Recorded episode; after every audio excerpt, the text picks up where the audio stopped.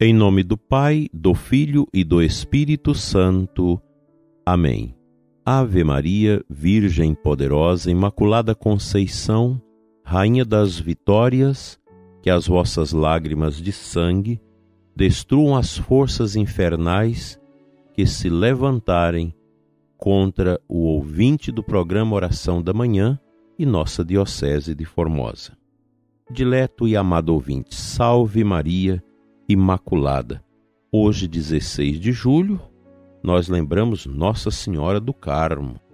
Parabéns a todas as paróquias dedicadas a Nossa Senhora do Carmo, que hoje realiza suas festas, e a toda a comunidade carmelita, os nossos conventos, nossas religiosas, religiosos carmelitas, nossas monjas, nosso abraço muito especial ao Mosteiro Carmelita de Trindade, onde tive a graça de pregar o retiro neste ano para as irmãs.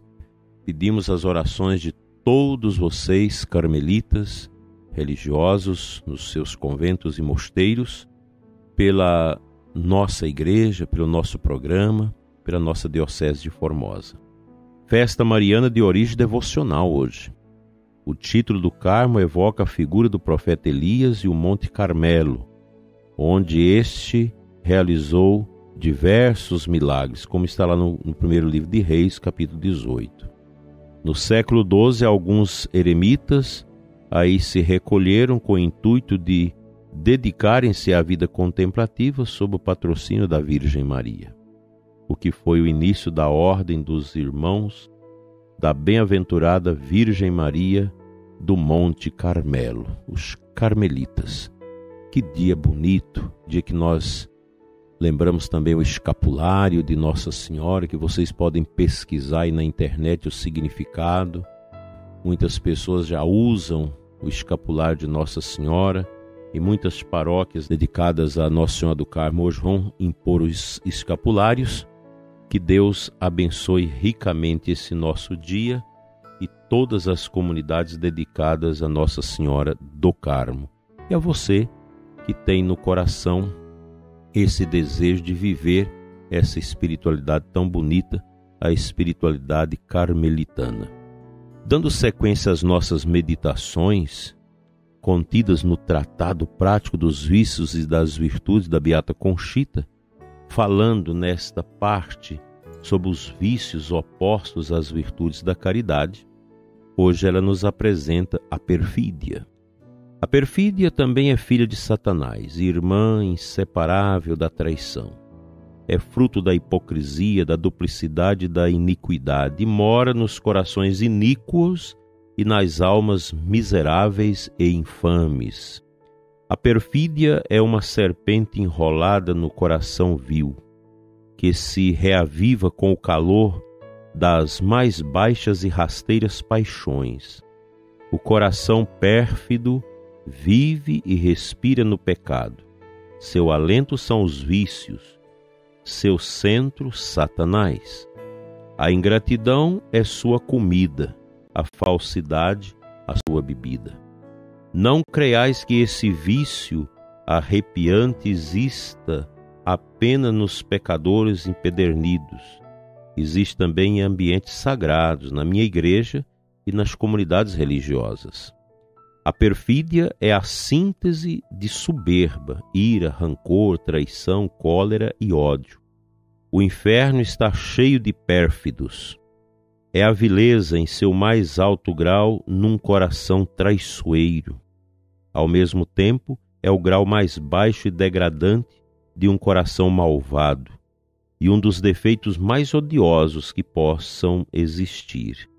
O coração pérfido quase não tem remédio, por estar já acostumado ao mal e nele arraigado.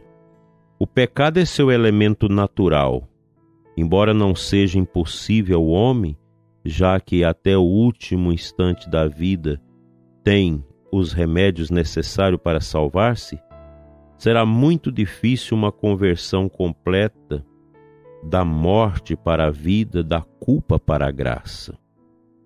Quando o homem pisa na graça e afasta de si, degradando-se voluntariamente nos vícios, chega a endurecer tanto o coração que nele se extingue todo sentimento santo e sobrenatural, a não ser que uma graça divina especial, de tão poderosa, de repente, chegue a mudá-lo. Comumente, os pérfidos morrem como vivem, afogados nas águas profundas de seus vícios e paixões. Desgraçados mil vezes infelizes os corações pérfidos que vivem todo tipo de crime e paixão. Estão muito longe de mim e próximos do inferno que os aguarda.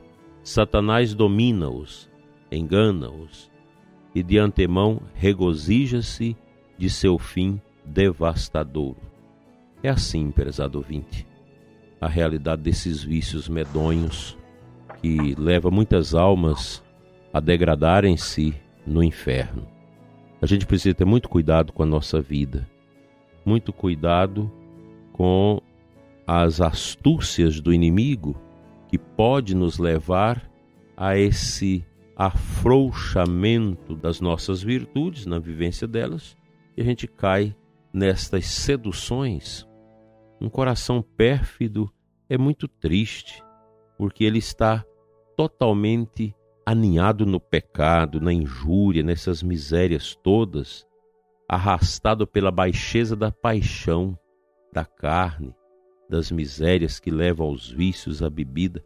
Agora é comum a gente ficar vendo nas mídias artistas, gente aí importante da mídia, mas coração vazio, pedindo que seja liberada as drogas, que seja aprovada lei de aborto, e leis que atendem às pautas mais variadas de costumes que não tem nada a ver com aquilo que Deus nos ensina.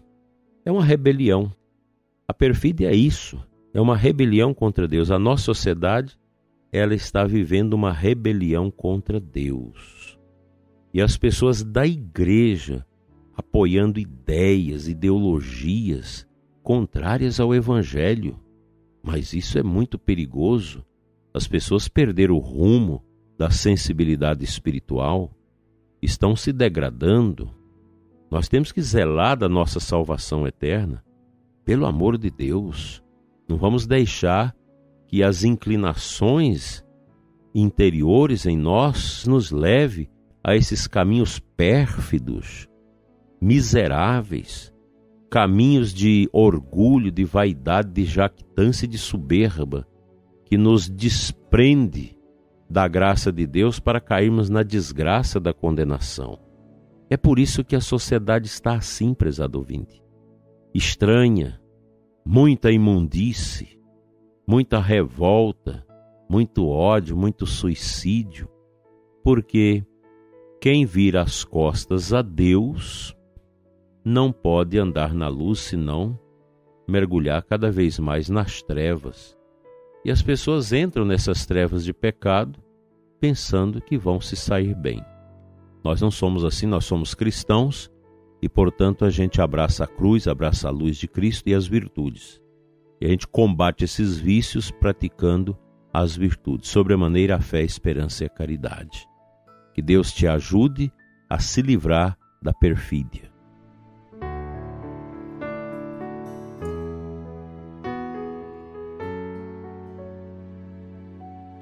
A primeira leitura da Santa Missa de hoje, Zacarias 2, 14, 17. Rejubila, alegra-te, cidade de Sião, eis que venho para habitar no meio de ti, diz o Senhor. Muitas nações se aproximarão do Senhor naquele dia e serão o seu povo. Habitarei no meio de ti e saberás que o Senhor dos exércitos me enviou a ti. O Senhor entrará em posse de Judá como sua porção na terra santa e escolherá de novo Jerusalém. Emudeça todo mortal diante do Senhor, ele acaba de levantar-se de sua santa habitação. Essa profecia tão poética, tão bonita, tão saborosa, que vem dos lábios de Zacarias, ela é uma referência a Cristo, que veio a nós através de Nossa Senhora, da Virgem, a Imaculada Conceição a Mãe de Deus, nossa Mãe. é uma beleza extraordinária essa profecia nesse dia de Nossa Senhora do Carmo, que nós queremos renovar o nosso amor mariano a Nossa Senhora. A devoção a Nossa Senhora, ela é sempre um trânsito de fé que encurta os caminhos para Cristo. Todos os exercícios de piedades marianas, elas não são praticamente para Nossa Senhora, mas para Jesus. Toda a nossa devoção, nosso amor à Santíssima Virgem é de certa forma cristológico. O rosário, o ofício da Imaculada, as orações que nós fazemos, tudo se conflui para este grande mistério do ressuscitado. Deus seja louvado por isso. Que Deus nos ajude a viver essa graça, essa santidade maravilhosa de Nossa Senhora no nosso coração. Quem tem uma devoção à Virgem Maria, com certeza agrada muito a Cristo. Filho, eis aí tua mãe. Mãe, eis aí teu filho. Últimas palavras de Jesus na cruz, diante de João, o discípulo amado, e sua mãe, a Santíssima Virgem. Naquele momento, nosso Senhor entregava a Virgem Maria como nossa mãe a todos nós. Como é bonito isso! E quem tem devoção a Nossa Senhora tem um caminho mais curto para adorar, louvar e vivenciar a sua inserção no mistério sacrossanto de Jesus. Que a Virgem Maria interceda por nós e o seu escapulário, que tantos usam, possa ser esse sinal humilde, cor de terra, nos nossos peitos, para nos lembrar que nós somos protegidos por ela, pelos anjos, por Deus, atrás e na frente. Nós somos protegidos. A Virgem Maria cuida de nós, intercede por nós. Que Deus nos abra os corações para este grande e santo mistério e que a Senhora do Carmo, a Virgem nossa mãe, interceda por todos os carmelos, todos os conventos, todos os mosteiros carmelitas do nosso mundo. Amém.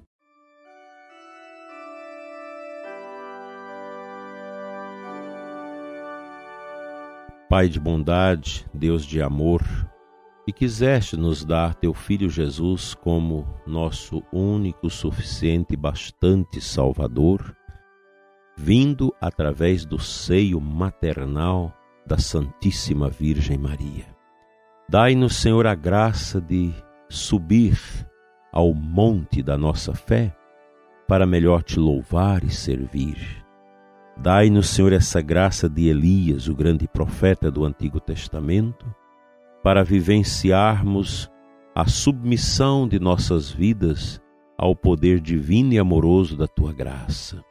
Fica conosco, Senhor, enche-nos de santa alegria e que a Santíssima Virgem, Mãe do teu divino Verbo, interceda por nós agora e na hora da nossa morte. Amém.